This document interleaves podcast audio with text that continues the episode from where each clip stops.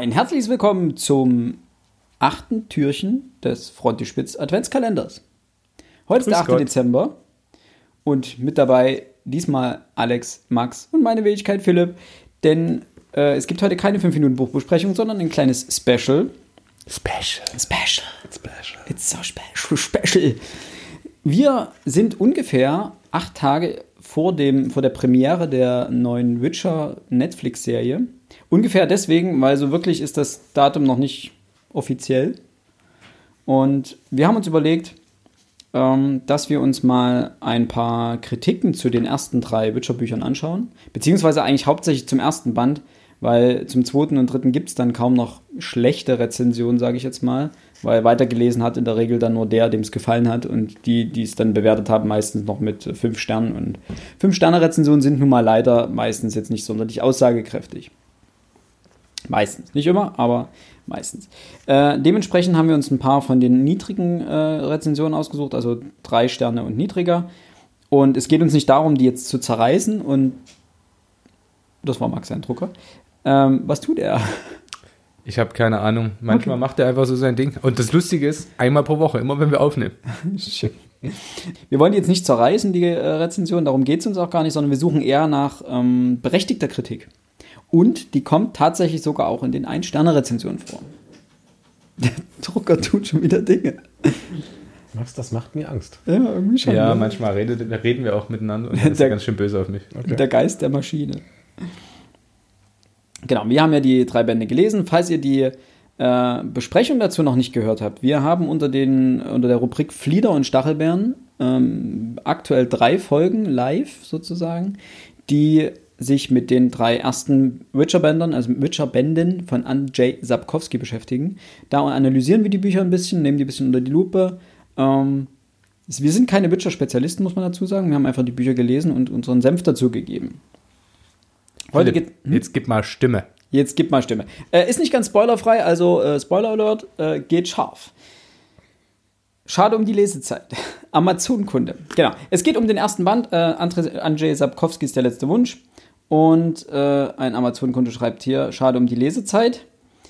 Und beginnt diese Kritik allerdings mit einem Satz, wo ich eigentlich schon aufhören kann, diese Kritik zu lesen. Denn ich habe bisher immer alle Bücher zu Ende gelesen.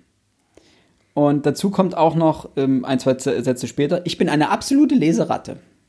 Also die wieder mal die Selbst äh. Legitimation, Ja, ich bin, ja, ne, ich habe alle Bücher bisher zu Ende gelesen, das heißt, ne, das muss schon, das ist schon mal ein Nur mal so, Alleinstellungsmerkmal. Folgt, folgt als nächstes Wort ein Aber. Natürlich, Dann- nee, auch solche, die mich gelangweilt haben und so weiter. Und dann aber. Ah Ja, da genau. ist alles klar. Genau. Und ich bin auch eine absolute Leseratte, das ist auch eine Legitimation. Ich habe schon sehr viele Bücher gelesen. Ich weiß also, was Ich weiß also, was gut ist und was schlecht ist. Der oder die Kundin oder Leserin äh, äh, kritisiert in dem Fall, die Hauptcharaktere sind mir durchweg unsympathisch. Der Sidekick von Geralt, Sidekicks sollen sonst für Humor sorgen, ist schlicht armselig. Rittersporn ist ein mageres Männlein mit fragwürdigem Modegeschmack, aber kein bisschen witzig. Kurzum, die Geschichten konnten mich nicht fesseln. Wahrscheinlich muss man die Videospiele spielen, um sich besser für diese Bücher zu begeistern. Mir war das Ganze zu billig und zu flach. Eigentlich müsste man Minussterne vergeben. Wichtige Information, der oder die Leserin hat nur bis zur zweiten Kurzgeschichte gelesen. Das heißt, das sind, äh, lass mich kurz lügen, wahrscheinlich 40 Seiten. So. Also ich muss ja eins, also eine Sache, die ich definitiv schon mal nicht nachvollziehen kann. Warum ist es relevant, wie Rittersporn gekleidet ist? Also das, das nehme ich ihr jetzt richtig übel, dass sie meinen Rittersporn, Deinen Rittersporn. meinen Rittersporn hier schlecht macht. Also Ja. das verstehe ich nicht und ähm, also tatsächlich kann ich es wirklich nicht nachvollziehen. Zwei Sachen, die ich inhaltlich einfach kritisieren muss, sind, ähm, warum müssen Sidekicks immer ein Comic Relief sein? Also warum können die, können die nicht auch einfach Das- irgendwie die Handlung vorantreiben, ohne per se witzig sein zu müssen? Ja, so Slapstick-mäßig. Ne? Also Disney hat, ist schuld letztendlich, weil man wahrscheinlich dadurch das Bild hat, der Sidekick ist immer der, der für Humor in dem Buch suchen soll, sorgen soll. Und das Buch hat einen gewissen Humor, das hatten wir auch schon festgestellt, aber das ist weder ein Slapstick-Humor noch ein Humor, der über die Sidekicks kommt, sondern der durch die Erzählung ja. Ähm, Ja, äh, Bringt- Rittersporn ist ja auch mal witzig. So, also das kann man witzig finden oder nicht. Das Wahrscheinlich ist ja auch, okay. ja. Aber es ist ja nicht sein erster, sein erster Anspruch, jo, ich bin heute hier, um euch alle zu unterhalten. Also im wahrsten Doch. Sinne, das ist sein Ziel schon, als Beruflich? beruflich Ich wollte schon. gerade sagen, er ist ja eher Barde und damit Provokateur. Also er eigentlich erstmal, ist ja kein Clown. Ja, aber der Punkt ist, es ist für mich eine völlig widersinnige Sache und das andere war, ähm, warum müssen Hauptcharaktere sympathisch sein? So, also ich finde, Geralt macht gerade aus, dass er nicht dieser äh, Clark Kent Superman-Typ ist, wo du sagst, also lieb mich oder lieb mich. Man muss natürlich jetzt verteidigen sagen, äh, sie hat gesagt, dass alle Charaktere für sie unsympathisch Die sind. Hauptcharaktere Und, sind und ja durch, wenn auch immer sie damit Bei, letztendlich. bei das 40 ist natürlich Seiten, ja, äh, äh, die 40 Ja. Seiten vergessen wir mal kurz, aber in Büchern, wo du mit den Figuren halt einfach nichts anfangen kannst. Ja, Das, deswegen habe ich auch Ja. die, die Rezension rauskopiert. Ähm, es sind, ist viel dabei, wo ich auch komplett nicht mitgehe. Ähm, die Hauptcharaktere sind mir durchweg unsympathisch, ist ein Punkt, den kann ich so stehen lassen. Ähm, ich plädiere immer dafür, dass man auch Bücher lesen kann, wo die Charaktere nicht sympathisch sind, weil auch gerade die großen Bösewichte ähm, in Filmen, Fernsehen und Büchern sind die letztendlich, die spannend sind. Es sind nicht die rundgelutschten Einheitsbreihelden. Äh, aber das ist eine, also das ist eine, eine das, was, was man als Leser oder, oder Konsument bevorzugt. Wenn ich nun mal ein Buch lesen möchte und mit der Erwartungshaltung an das Buch rangehe, dass ich hier einen Helden präsentiert bekomme, der gegen böse Monster kämpft, kann ich zumindest verstehen, dass man sagt, nee, sorry. Ähm, hm. Aber wie gesagt, die restlichen Sachen, wie ihr schon richtig gesagt habt, äh, sehe ich auch nicht ein. Gerade eben, ich, ich denke, wir hatten das ja, glaube ich, bei der anderen Rezensionsfolge schon mal. Hier treffen einfach Realität und Erwartung aufeinander Ja. und die müssen scheitern. Zu, die sind nicht konkurrent. sind nicht konkurrent, genau. Interessanter ist die äh, Rezension von Dark Otto. Guter Dark. Name. Otto. Dark Otto, die wirklich, auch er hat ein paar Punkte, ich lese euch im Gesamten vor, denn die ist, äh, hat, paar, hat ein paar interessante Punkte. Überschrift, sprachlich unglaublich schwach. Die Geschichten erinnern an die Gothic Tales, die im 18. Jahrhundert populär waren. Für heutige Verhältnisse unglaublich albern und einfallslos. Die Ungeheuer, die der Hexer, die Hauptfigur dieser Reihe, bekämpft, sind total öde und nerven durch ihre Namensgebungen. Für den Hexer scheint es oftmals das größte Problem zu sein, die exakte Bezeichnung des Monsters herauszufinden, das er gerade bekämpft, Schnarch. In sprachlicher Hinsicht scheint ein Zehntklässler die Feder geführt zu haben. Sätze wie Die Blondine kannst du, Seite 113, und geistreiche Wiederholungen nach kurz, in kurzen Abständen Die Stute antwortete nicht, lassen sich nicht einfach auf etwaige Übersetzungsmängel schieben. Die Dialoge, in denen es hier im Roman in denen es hier im Roman nur so wimmelt, okay, als ob der Autor seinen erzählerischen Fähigkeiten, völlig zu Recht, nicht trauen würde, erinnern in Bezug auf Spontanität literarischer und literarischer Qualität an die Redeanteile in nachgestellten Gerichtsszenen im deutschen Fernsehen. Jetzt kommt eigentlich der Hammer. Wer Veronika Ferres für eine tolle Schauspielerin und den Iran für ein demokratisches Land hält, wird auch in diesem Roman wenig auszusetzen haben. Es ist völlig unverständlich, wie dieser Roman, Roman derart viele positive Rezensionen erhalten konnte. Also gerade der letzte Satz, Mensch, Dark Otto, hättest du geschwiegen, du wärst Philosoph geblieben. Also, Ja. Also rein per se gibt es freie Wahlen im Iran. Das ist das, was ich dazu sagen kann. so, also ja. die wählen ja trotzdem. Ja. So, aber der, was, was mich halt stört, ist sind so, also wenn er die Sprache nicht cool findet, ja, aber vielleicht hätte er sich mit Geralt vielleicht noch ein bisschen mehr auseinandersetzen sollen, weil es geht halt nicht nur um Terminologien. Davon ab geht's, also das Buch ist ja eine Einführung. Theoretisch muss er davon ausgehen, dass da auch Leute lesen, wie ich, die mit My Mystery und Fantasy nichts am Hut haben. Das heißt also, sowas wie eine Striege zu beschreiben, ist schon mal nicht schlecht. Davon ab, rein aus literarischer Hinsicht. Wir stellen uns kurz vor, Gerald murks durch den Wald und hört von irgendeinem Vieh. Die Bauern wissen nicht, was das ist und 90%, was Bauern ihm erzählen, sind Blödsinn. Natürlich muss er sich Gedanken machen, gegen was er da kämpft, weil er ja auch die rechten Mittel finden muss, um, ja, um sie zu bekämpfen. Also das ist ja, das ist literarisch ja völlig nachvollziehbar. Es ist ja nicht, wie wir das auch besprochen hatten, lexikonartig, Ja. dass er es einfach runterbetet, sondern es ist, wie du es so wunderschön ausdrücktest und ich nochmal nachhörte, organisch eingeflochten. oh, habe ich das tatsächlich gesagt? Ich muss noch mal ganz kurz dazwischen fragen. Ganz am Anfang der Rezension, ähm, sprachlich irgendwie erinnert ihn das an das 18. und 19. Jahrhundert? Die Go sogenannten Gothic Tales, die im 18. Jahrhundert populär waren. Damit konnte ich jetzt nicht, also das habe ich jetzt auch vergessen nachzuschlagen. Ich Ganz unabhängig davon, ähm, als nächstes vergleicht er die Dialoge in den Büchern mit den, ähm, ich vermute mal RTL Sat 1 äh, Nachmittags-Gerichtsshows. mehr. Ja, Also ich glaube, da tut er jetzt ähm, den Gothic Novels ziemlich unrecht, weil RTL ist so weit runter.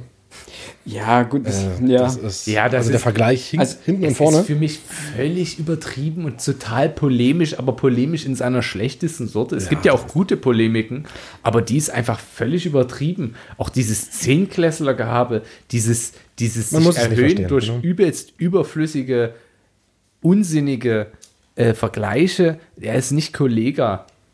So, der, der ist kein Rapper, der jetzt hier irgendwas darstellen muss durch dumme Vergleiche. Äh, absolut nicht zielführend, äh, einfach zu beschreiben, was einen stört. Ähm, dass es auch mal einen Hauptsatz in einem Buch gibt, sowas wie die, die Stute nickte oder was das war. Die Stute antwortete natürlich nicht darauf. Geht, also das kommt scheinbar zweimal vor, nämlich auf Seite 7. vor- Also er gibt immerhin die Seiten an, das finde ich sehr gut. Ähm, da kann man das besser nachvollziehen. Da kommen wir gleich dazu. Ich würde als erstes den ersten Satz, den er dort hat, nämlich Seite 113, die Blondine kannst du.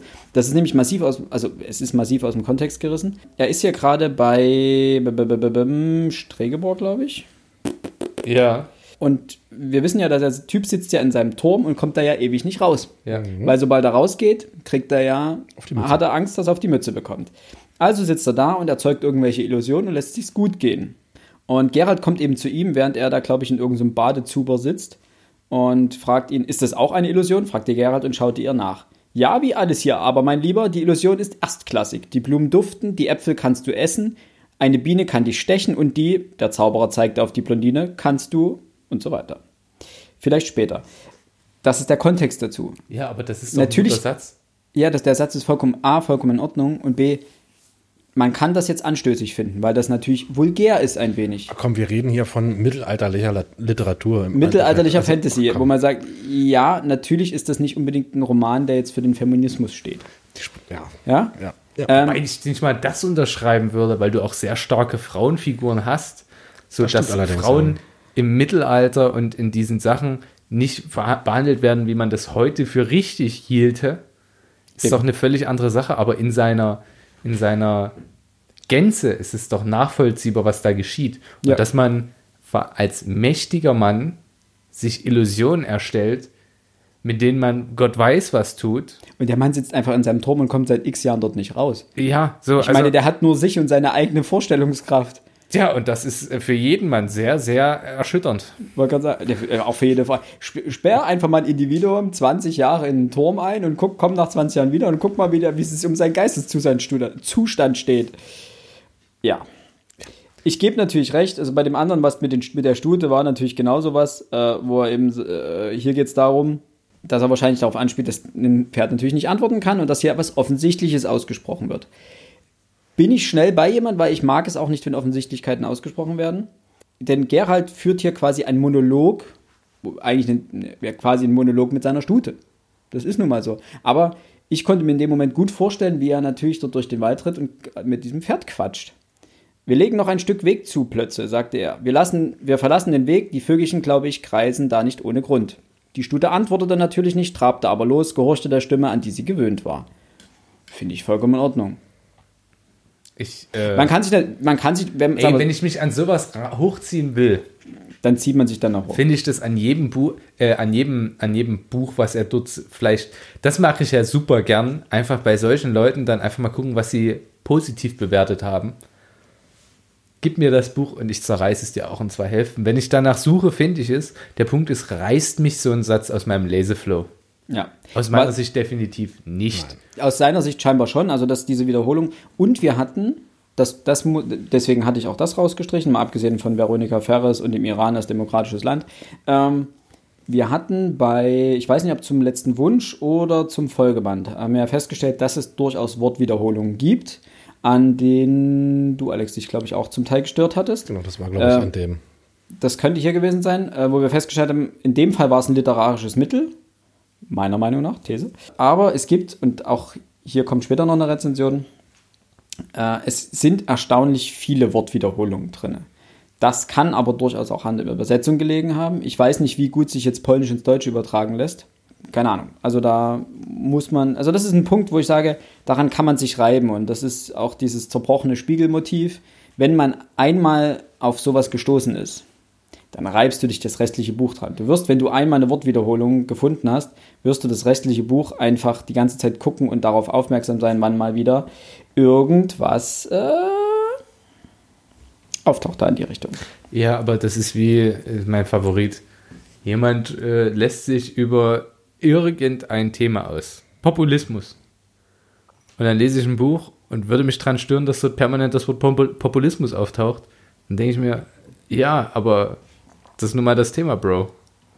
So, wenn jemand jetzt beispielsweise bemängeln würde, ganz oft kommt das Wort Hexer im Hexer vor. Ja. Das ist nicht zielführend.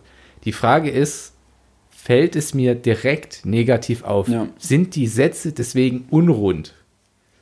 Also wenn jetzt siebenmal auf zehn Zeilen irgendwie das gleiche Wort vorkommt, das jetzt kein, kein Partikel ist oder eine Präposition oder wie auch immer, also sowas wie in oder bei, dann würde ich mal so sagen, das fällt uns auf und dann würde es wirklich unrund sein. Aber für solche, solche zielgerichteten Einschübe wie die Stute antwortete natürlich nicht und sie zogen von dannen, während er völlig unsinnig auf sie einsülzt, einfach weil er verdammt nochmal einsam ist und eigentlich auf eine Antwort von ihr hofft. Ja, nee, machen wir weiter mit der nächsten genau. Rezension. Ähm, das passt aber gerade genau dazu, denn es gibt noch, nicht, äh, noch eine äh, Rezension, ähm, zwei von fünf Sternen, hätte mehr erwartet. Und die hat auch wirklich viele Punkte angeführt.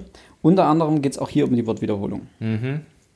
Äh, mir wurde das Buch von einem Freund empfohlen und so weiter, der die englische Übersetzung gelesen hat und die Spiele gerne spielt. Äh, ich habe die deutsche Übersetzung gelesen und bin wenig begeistert. Dazu muss ich vielleicht vorab sagen, dass ich keinerlei Vorkenntnisse hatte, was die Story oder Charaktere angeht. Meine Kritik im Einzelnen. Äh, das Buch ist extrem einfach geschrieben und teilweise auch in schlechtem Stil. Bei dem ersten Kampf gegen die Striege habe ich nach kürzester Zeit gedacht, wenn ich das Wort Striege noch einmal lesen muss, fange ich an zu schreien. Natürlich kommt die Bezeichnung öfter vor, wenn man nur zwei Protagonisten hat, aber die, die über die man schreibt, aber normal ist, dann auch mal andere Namen zu wählen, wie zum Beispiel das Monster, die Prinzessin, die Kreatur oder einfach nur sie.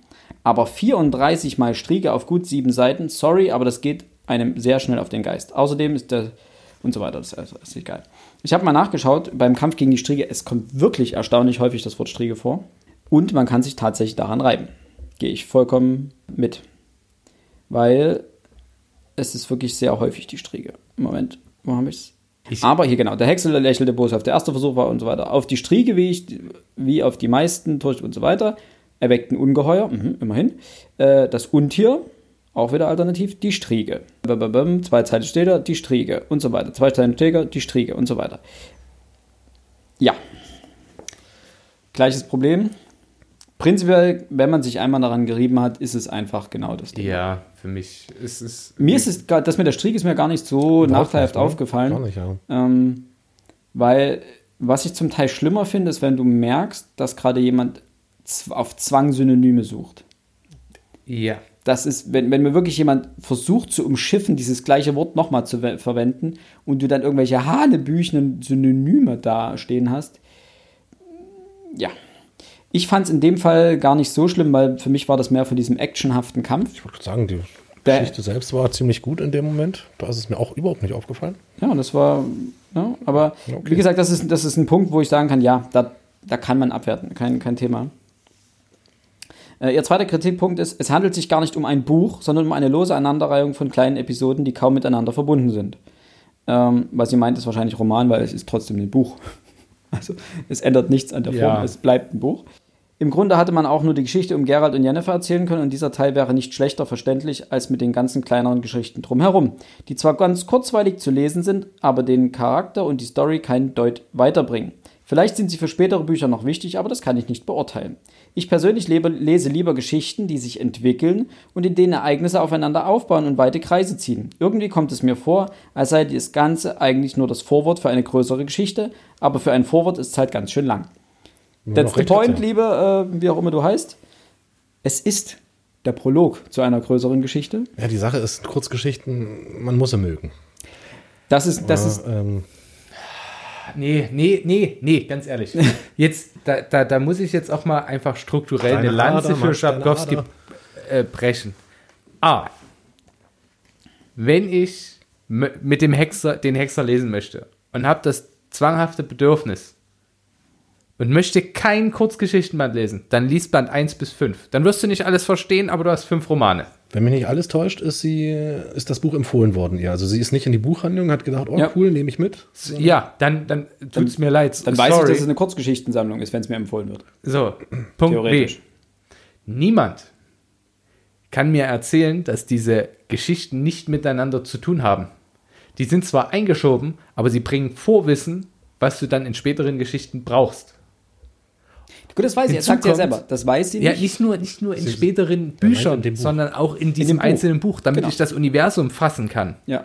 Es ist doch nicht so, dass da äh, eine Geschichte über, über, keine Ahnung, die Religionsgemeinschaften in hinter Tupfingen stattfinden, was nie wieder irgendeine Relevanz hat, Ja. sondern es sind alles Sachen, ähm, Also allein, durchaus das, das, das, das, das Bild dieser, dieses, dieser Welt schärfen. ja, zumal, und zwar die Stimme der Vernunft, ne, wo Gerald sich, das ist ja diese Über, diese Metaebene so, diese eingeschobenen ben, ähm, Geschichten immer, die gibt es ja siebenmal. Die Stimme von der Vernunft, da erholt sich der Hexer ja von den Verletzungen, die er im Kampf mit der Striege davongetragen hat.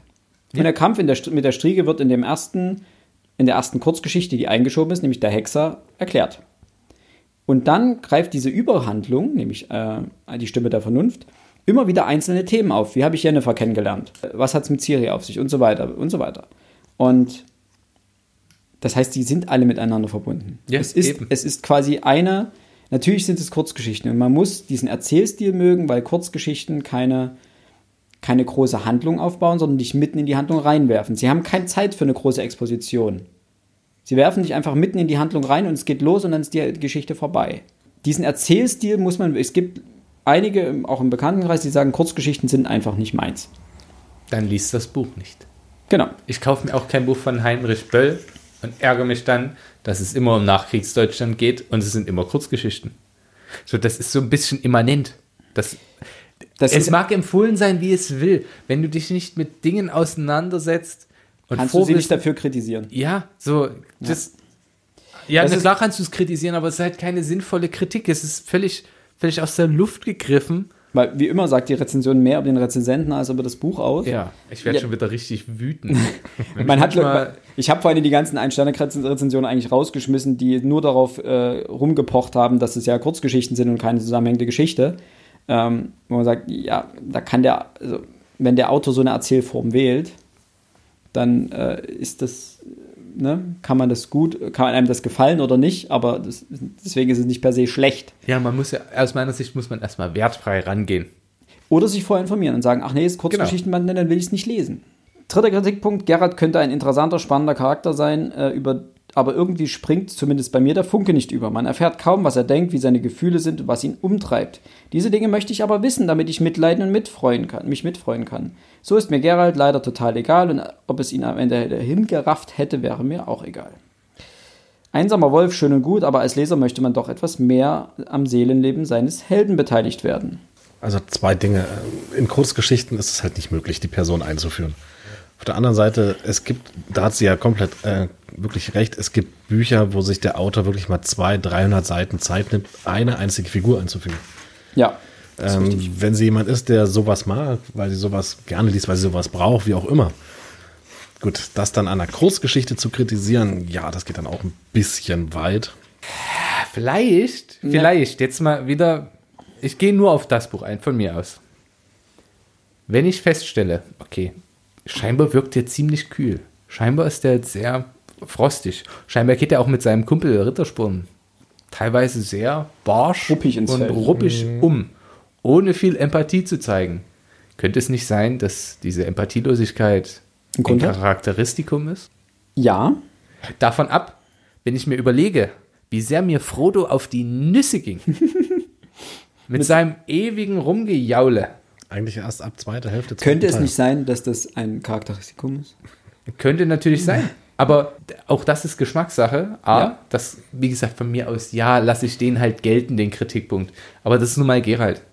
Gerald ist, wie er ist. So, Also, ich lasse prinzipiell den Kritikpunkt dahingehend gelten, dass man sagen kann, okay, ähm, er wird, hier würde ich wieder den unsympathisch Faktor einfügen. Also sagt, okay, der Ja. Charakter ist mir einfach nicht, nicht sympathisch, weil er wird mir nicht tief genug präsentiert. Manchmal habe ich das Gefühl, dass das klingt immer so ein bisschen danach, als hätte man eher das oberflächlich gelesen. Denn Gerald wird durchaus charakterisiert über das ganze Buch hinweg, aber eher in zwischen den Zeilen. Nämlich durch, nicht durch das, was, wie er beschrieben wird und was, äh, was ihm zugewiesen wird, sondern dadurch, wie er handelt.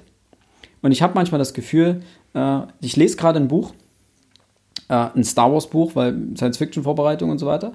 Ähm, Verlorene Welten heißt das, von irgendwas Grey heißt die, mit Nachnamen. Und Charaktere werden dort aufgebaut und beschrieben. Kurzer Einschub. Sie wird in den Rezensionen dahingehend bewundert oder positiv rezensiert, weil sie so gute Charaktere zeichnet und weil diese gute Charakterentwicklung mitmacht. So, Einschub beendet. Charaktere werden dort beschrieben, indem man ihnen einfach nur Attribute zuweist. Da kommt bla bla bla Candy schieß mich tot. Sie ist sehr intelligent, sieht gut aus, ist schlank und ist die Hackerin und kann alles sofort hacken und ist total gut im Nahkampfkurs. Damit ist die Charakterbildung abgeschlossen.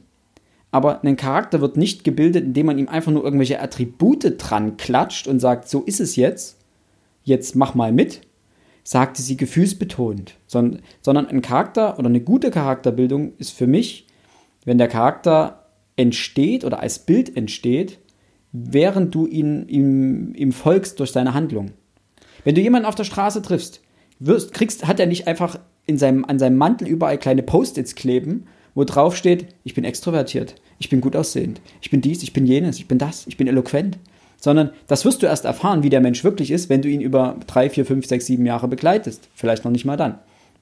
Und genauso finde ich das in dem Buch, dass du das, wenn der Charakter das erste Mal auftritt, sollte er sollte nicht einfach eine Ratte, äh, eine Ratte, eine Latte von Attributen, eine, eine Attributratte, äh, runtergerattert werden, auf dem steht, wie er ist, und dann hat sich das erledigt und jetzt wird einfach nur noch ein bisschen Handlung gemacht.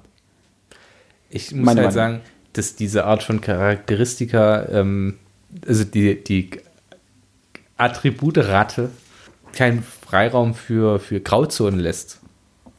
Auch jemand, der intelligent ist, handelt mal dumm und trifft Fehlentscheidungen. Schlicht und ergreifend, das macht uns zu, zu einzigartigen Wesen in irgendeiner Form. Das ist individuell.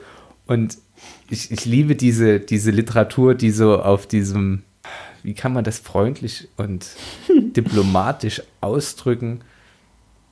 Ja, die auf diesem deutsche Krimi-Thriller-Niveau stattfindet, wo man halt so, ja, und er war ein Schwein, er war ein boshafter, boshafter, boshafter, gewalt, gewalttätiger, gemeiner Mensch.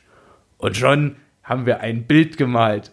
Dieses Bild ist völlig unsinnig, weil niemand nur böse ist. Niemand. Aber wer sich damit natürlich, wer so eine angenehme Schwarz-Weiß-Welt vor sich trägt, wo ich einfach, okay, ich habe eine Schublade und da gehört er jetzt rein. So, und damit passt das für immer. Und für die ist es dann natürlich, wenn der einfach die nächste Schublade eintritt, so, er hat einmal gut gehandelt, jetzt ist er ein super guter Mensch. Das ist natürlich eine geile Charakterentwicklung. Die ist zwar völlig wieder, äh, widersinnig, weil plötzlich jemand von völlig böse zu völlig gut wechselt, dann das, das, das erschließt sich mir nicht, wie man sowas als Literatur ansehen kann. Das ist eine Schande für jeden, der lesen kann.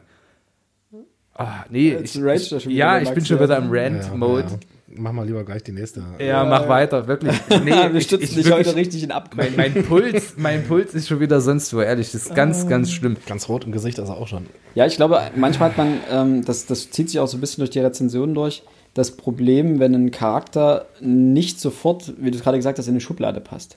Wenn du ihn nicht sofort einordnen kannst, und das geht bei Sapkowskis Charakteren, ist das häufig so. Ähm, am besten finde ich es immer noch Zeit, sich an Rittersporn. Wir hatten das ja schon mal ein bisschen aufgemacht, dass er, dass er ein Charakter ist, den du eigentlich abgrundtief, na, hassen ist falsch, aber abgrundtief nervig findest. Du willst ihn einfach gegen die Wand werfen, aber er ist dir so sympathisch gleichzeitig.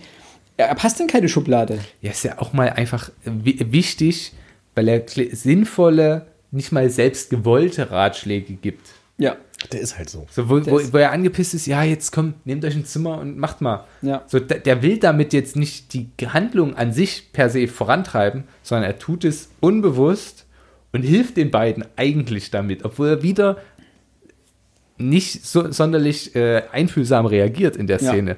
Aber das macht es doch aus. Das macht doch eine gute Figur aus, dass sie, dass sie, dass sie gut äh, skizziert ist. Und das meine ich im Übrigen, wenn ich sage, Hand, äh, Figuren sind gut gezeichnet, dass sie eben menschlich wirken durch ihre Unklarheit. Ja. Also, dass es eben nicht völlig einordnbar ist. Also, Geralt ist eine positive Figur. Aber wie wie wir es über Jennifer gesagt hatten, Jennifer kommt teilweise richtig schlecht weg. Aber ich habe nie das Gefühl, ja, gut, die ist halt so. Sondern es muss doch irgendwas dahinter geben, wo du sagst, okay, warum handelt sie so? Wie ist sie so geworden? Und wie könnte sie sich jetzt noch entwickeln? Und das ist das Gute, äh, es dauert eine Weile, das muss man fairerweise sagen. Die ersten positiven Aspekte und die ersten, nein, nicht positiven Aspekte, die ersten Gründe, warum Jennifer so ist, wie sie ist, kommen erst im Schwert der Vorsehung. Bis dahin wirkt sie häufig sehr unsympathisch. Das ist, das ist richtig so, aber ähm, ich, f- ja, wie du gerade schon gesagt hast. ne, Ich habe ja, da noch ein gutes Beispiel, weil, weil mir das jetzt gerade einfällt. Harry Potter, Mhm. die sieben Bände. Wer macht die krasseste Entwicklung durch?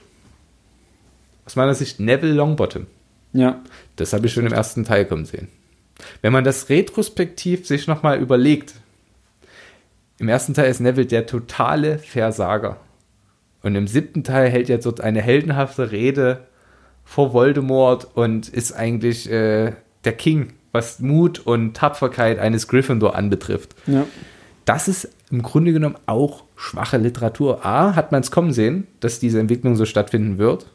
Der Vorteil ist einfach, dass es über sieben Bände und auch sehr viele Jahre wachsen kann und dass man mit der Figur wächst, sodass das nicht so auffällt, wie es vielleicht auffallen würde, wenn ich alle sieben Bände in einer Woche lese und mir denke, boah, Bro, das ist jetzt aber schon grenzwertig, weil er sich von einem, von einem Versager zum totalen Helden wandelt. Es ist eine, eine andersrum. Ich finde jetzt, ich würde es nicht sagen, schwache Literatur, das ist vielleicht ein bisschen harsch. Ähm, Ja, ich würde sagen, es, es ist einfach ein klassisches Element. Es ist die Ja. Heldenreise. Ja, es ist die klassische Heldenreise. Und von eben vom, du brichst auf, du bist eigentlich niemand, du kannst nichts, zu einem, der, was, der richtig was auf dem Kasten hat und am Ende das Böse besiegt. Das in dem Fall nur eine Nebenrolle spielt. Es ist auch ein Jugendbuch. Das muss man vielleicht auch noch dazu sagen und ab. Also, das, das soll jetzt nicht sagen, dass ich das grundsätzlich super finde, aber in einem, für, für Kinder ist es ja auch erstmal wichtig, die kennen diese, die klassische Heldengeschichte ja so in dem Fall noch nicht. Ja. Noch nicht so explizit, wie wir die vielleicht kennen, die viele Filme, Bücher und so weiter gelesen haben, wo es eben immer nach diesem Schema abläuft. Schema abläuft. Ähm, und als Kind habe ich das so auch nicht wahrgenommen. Nee, ich auch nicht. Ich habe die verschlungen und fand das auch richtig Na, cool. Also ich, deswegen, ich muss, da, da muss ich ja eine Lanze für brechen, dass ich das nicht so äh, schlimm finde. Und man kann als, als im Nostalgischen, denke ich, die Harry Potter Bücher immer noch großartig finden, aber es bleiben Jugendbücher. Ja. Was ich anderen Büchern halt vorwerfe, und wir kommen sehr weit weg von der Rezension und sollten gleich weitermachen, ähm, ist, dass es Erwachsenenliteratur gibt, schlicht und ergreifend thematisch. Menschen werden getötet und abgeschlachtet. Ich hatte vorhin äh, Krimi und Thriller rein erwähnt. Äh, und trotzdem noch so eine Charakterentwicklung da ist. Und viel schlimmer, dass es Menschen gibt, die sagen, hey, top Charakterentwicklung. So, das macht mich traurig, weil ich mir, weil ich nicht glaube, dass das der richtige Weg ist. So, das ist zu wenig. Das ist schlicht und ergreifend zu wenig, um differenziert denken zu können. Ja, kommt auch vielleicht darauf an, wie oft man so eine, so eine Heldenreise oder so eine Entwicklung schon gesehen hat. Ähm, also kennt man andere Arten der Charakterentwicklung, ist die Frage. Wenn man nur diesen, diesen einen, dieses eine Typ Genre liest, also Genre in Anführungsstrichen, dann und sich nur Bücher aussucht, die genau diese, in Anführungsstrichen, flache Charakterentwicklung haben, diese Holzhammer-Methode bringen, dann Kennt man vielleicht. kennt man vielleicht. Und wenn man aber, auch- es gibt, kommt natürlich auch darauf an, wie, wie schnell willst du dein Erzähltempo haben. Ähm, bist du eher jemand, der sagt, ich bin eher jemand für einen Einzelband. Ich lese einen Roman und möchte darin meine komplette Charakterentwicklung haben und fertig. Oder sagst du dir, okay, ich lasse mich auf eine Reihe ein und ich gehe und ich komme damit klar, dass sich ein Charakter über fünf, sechs, sieben, acht Bände entwickelt. Und dass er eben im ersten und zweiten Band nur Baby-Steps macht. Und das ist das Problem, diese Geduld musst du erstmal haben und du musst wissen, und das ist manchmal das Problem, auch bei, das merkt man auch bei vielen, dass die nicht daran gegangen sind ähm, mit dem Wissen, da kommen noch Bücher, sondern dass sie gedacht haben, ja, das war's jetzt, oder dass die Erwartungshaltung eine falsche ist. Ja, gut möglich. Ja? Also wie ein Einzelroman gelesen und gesagt, ja toll. Ich will ja auch die Menschen hier nicht alle voll, völlig, völlig äh, Über einen Kamm scheren, nur über einen Kamm scheren. Es ist ja, ich nehme das ja niemandem übel. Grundsätzlich. Aber wenn ich so eine Kritik abgebe, dann muss ich auch mit dem Gegenwind rechnen. So, Ja. und Wenn wir jetzt gerade darüber sprechen, dann muss ich das ja auch kritisieren. Ja. Äh, Alex, wie, du hast jetzt nichts weiter dazu gesagt. Sitzt ja da und guckst dir schon wieder, was guckst du dir da für Bilder an? Hm, was sind das? Das sind gar keine Bilder. Aha. Es Dafür war sieht man erstaunlich viel Haut. Hm? Was? äh, ja, ich stimme euch beiden zu. Vielen Dank für diesen, für diesen gewaltigen So. Beitrag. Äh, du hast unser aller Leben verändert damit. Wieder mal. Philipp, Maßgeblich. mach mal noch eine Rezension. Wir, ähm, Eine letzte. Sonst wird die Folge zu lang. ich Beste. möchte, glaube ich, noch. Hau mal richtig einen Pfund raus jetzt Nee, ich muss noch anderthalb bringen. Okay. Eine gucke mal kurz abhaken, weil hier geht es wieder mal darum, ja, es sind nämlich, mag ich nicht die Charaktere und so weiter, emotionslos, kalt. Aber eigentlich noch viel schlimmer an diesem Buch ist, es ist mir rätselhaft, warum bisher noch niemand erwähnt hat, dass die meisten, in Anführungsstrichen, Kurzgeschichten, die hier zusammengeschrieben worden sind, einen sehr bekannten Unterton haben. Da gibt es zum Beispiel einen jungen Kerl, der verflucht wurde und seitdem jeder, jedem, der in seinem Garten eine Rose bricht, den Tod androht, außer er schickt ihm seine Tochter für ein Jahr. Oder noch besser, eine Königin, die ihre Stieftochter in den Wald schickt, in Begleitung eines Jägers, der sie umbringen soll. Der Jäger bekommt dann aber doch Mitleid und die Kleine laufen lässt. Nur ist diese Prinzessin angeblich verflucht und lebt bei sieben Knoben und nicht Zwergen. Ich sage dazu nur Chosebusch, Schosebus, ja. Cottbus. Äh, ja, Ich habe diese Rezension ähm, stellvertretend für einige andere rausgeschrieben, denn es gibt einige wirklich, die kritisieren, dass dort Märchen verwendet wurden oder Anspielungen auf Märchen oder ähm, die es gesehen haben als, der war kreativlos, der Autor, und hat einfach nur Märchen genommen, die ein bisschen umgeschrieben und seine Geschichte drüber gepappt. Ähm, wir hatten ja schon mal festgestellt, dass es eher eine Hommage an die Märchen, eher eine Verbeugung an die Märchen und eine Einbindung eben dieser Märchen in eine Geschichte und dass man es eher von der umgekehrten Seite sehen muss, meiner Meinung nach, dass es eigentlich ganz schön ist zu sehen, wie Märchen entstanden sind, aus mittelalterlicher Sicht, denn das ist natürlich jetzt nicht der, die realitätsnahe Art und Weise, wie diese Märchen entstanden sind, aber das Schema ist ja im Endeffekt das, woraus es im Mittelalter entstanden ist. Nämlich volkstümliche Erzählungen, die dann niedergeschrieben wurden und oder erstmal mündlich weitererzählt wurden über Generationen und dann niedergeschrieben wurden. Und jeder hat noch was dazu gedichtet. Und letztendlich nur so kamen solche Märchen ja zustande. Und äh, das ist da, da kann man nur anbringen und sagen, wie wichtig ist es doch, Geschichte zu verstehen. Jeder denkt, Mittelalter kenne ich, das waren die Typen mit den Schwertern, aber hat eigentlich keine wirkliche Ahnung, wie das Mittelalter funktioniert hat.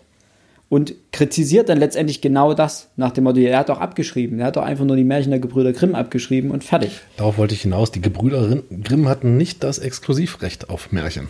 Auch die polnischen Märchen äh, gibt es in Varian Variationen, die es selber auch in russischen Märchen gibt. Äh, weiß nicht, weil er denen jetzt allen vorwerfen, alle unkreativ zu sein, die, die einzelnen äh, Völkerchen. Ja, ja und, auch, die, auch die Märchen der Gebrüder Grimm sind ja wieder und wieder abgeschrieben worden von anderen. Also vorher schon und nachher und zwischendrin und überhaupt. Ich muss da nur, kann da nur allen interessierten Lesern Charage-Netz-Theorie zu- der Intertextualität ans Herz legen. Nur weil ich Bezug auf einen Text nehme, in welcher Form auch immer, ist das nicht kreativlos. Ich kann in so vielen Möglichkeiten mit einem Text umgehen. Alle Menschen denken, Goethe wäre ein Genie für Faust. Im Grunde genommen hat er sich auch nur einem Stoff zugewandt und ihn anders aufgeschrieben.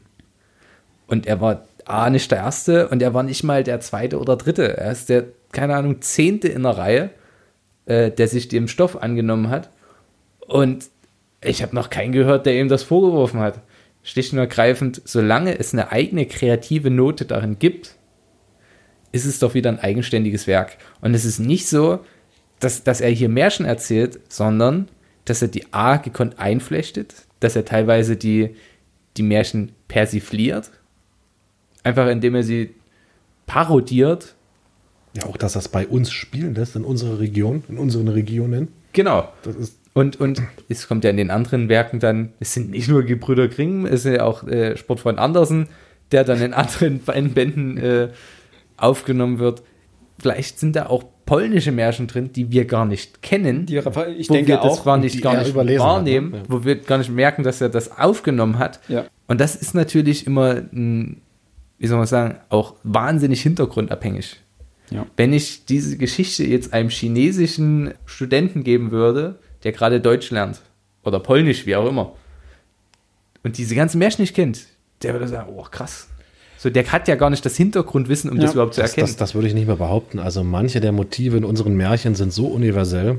Ja, Ja, nein, aber ich brauche dir jetzt ein Beispiel. Ja, ich könnte jetzt auch sagen, ich nehme einen Inuit, der vielleicht noch nie Märchen gehört hat, der gar nicht das, das, das Motto, also das ganze Genre Märchen kennt und sage, hier, da ist das Ding, viel Spaß. So, es geht ja, es ist scheinbar, es ist erstmal schön, dass viele erkannt haben, dass es sich um Märchenanspielungen handelt. Das ist schon mal gut, da weiß Das man ist schon mal, die haben sie Märchen Zeichen gelesen. für, für, die, für die Schulbildung, die wir in diesem Land noch haben. Das kommt wahrscheinlich aber eher aus dem Elternhaus als aus der Schule. Aber Habt ihr in der Schule Märchen gelesen? Ja, das ist immer noch Teil des Lehrplans, hallo? Klasse. W wissen die Lehrer davon? Sechste Klasse. Okay. Fünfte, sechste Klasse, glaube ich. Wieder Märchen gelesen.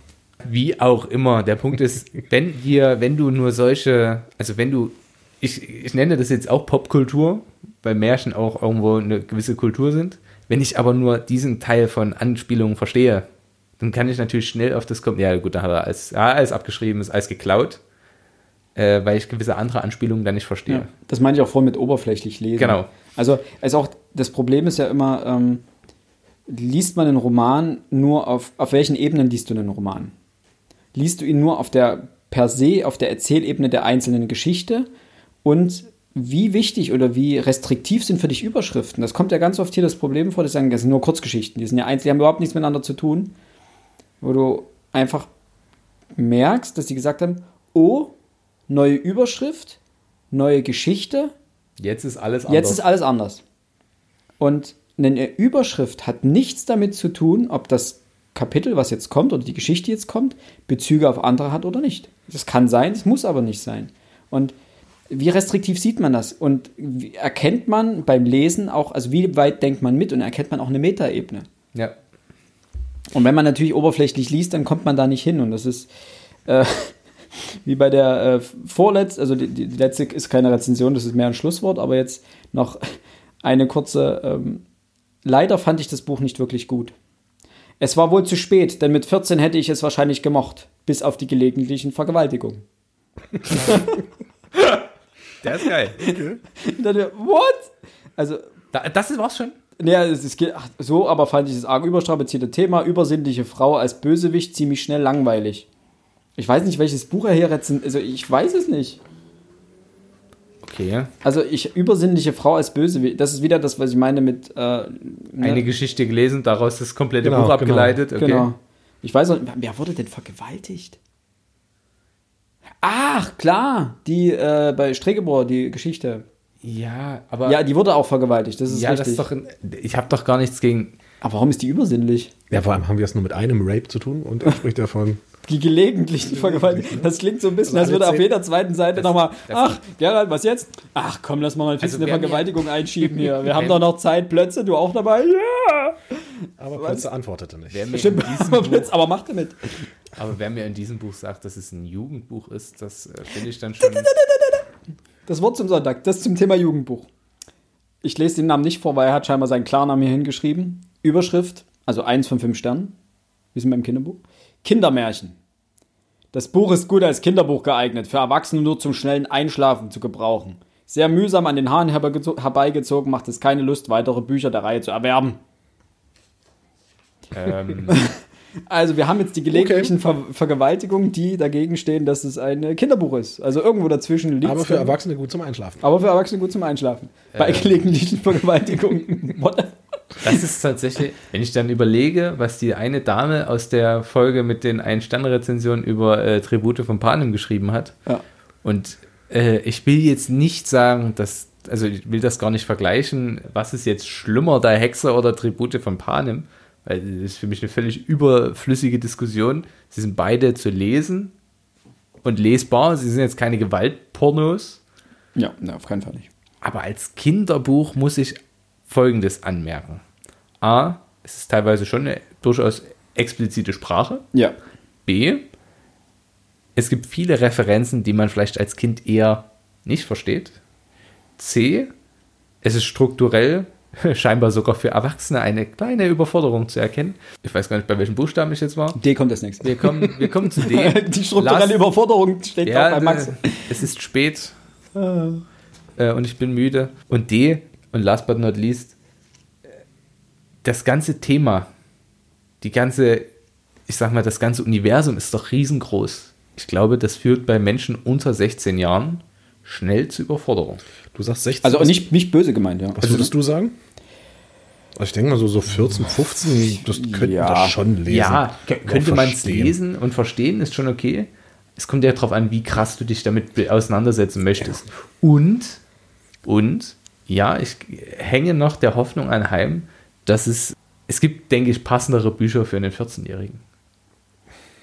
So, ich finde es jetzt nicht problematisch. Ich finde es nicht problematisch per se. So, es ist jetzt, wie gesagt, kein, äh, keine Anleitung zum Bombenbauen. Man kann das schon mit 14 lesen, definitiv. Und mir fallen bestimmt auch 14-Jährige ein, denen ich das empfehlen würde, definitiv. Aber Eine generelle Empfehlung ist jetzt nicht für eine 14. generelle Empfehlung finde ich nicht. Und Kinder zwischen Kinderbuch und ab 14 lesen liegt ja auch nochmal ein gewisser Alterssprung. Ja, du hast auch immer Sensibelchen dabei, denen auch mit 16 das noch viel zu hart ist. Nee, das meine ich nicht mehr, aber ein Kinderbuch, Kinder, also Sieben, ich unterscheide Ja, halt ne, also für- zwischen das- das Kinder- und. Jugendbuch. Bei einem Kinderbuch hört spätestens mit 12 auf. Ja, ich würde es auch nicht einem Achtjährigen oder sowas als Acht- gute das- das- Nachtgeschichte das nicht. vorlesen, wo du denkst so, die Striege, ja, ja, okay, und dann reißt du mal wieder Köpfchen ab und, so Und weiter. gute ich- Nacht, mein Kind. Schlaf Wenn ich einen gut. 14-Jährigen oder 14-Jährige habe, ähm, die hat doch im Fernsehen Dinge gesehen, da ist das Buch doch ein Witz gegen. Ja, natürlich, die haben Game of Thrones gesehen, die haben zerplat äh, zerplatzende Schädel gesehen. Alles richtig. Aber unter, ich muss sagen, manchmal ist ein Buch, was. Atmosphäre angeht, intensiver als ein Film, den du gesehen Musst hast. du als Elternteil aber mit deinem Kind auch mal drüber reden. Natürlich, das das- in die ja, Hand klar. drücken Ja, und aber zu. genau die Reflexion ist ja das, was meistens fehlt.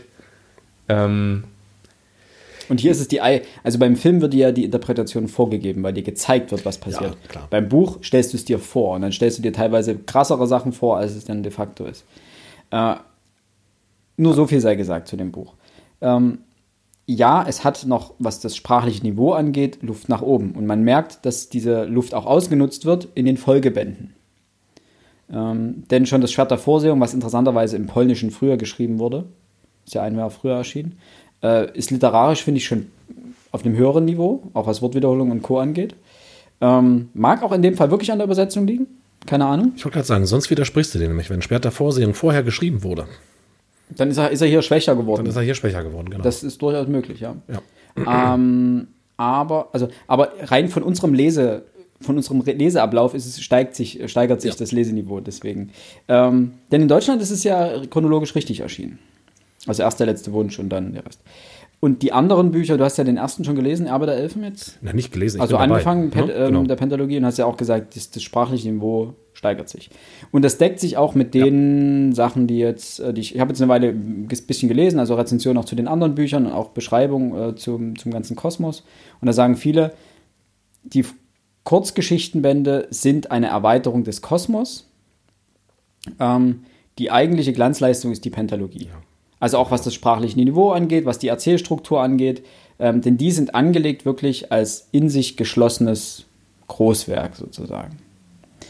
Und das muss man, glaube ich, einfach im Kopf behalten, wenn man diese Bücher lesen möchte.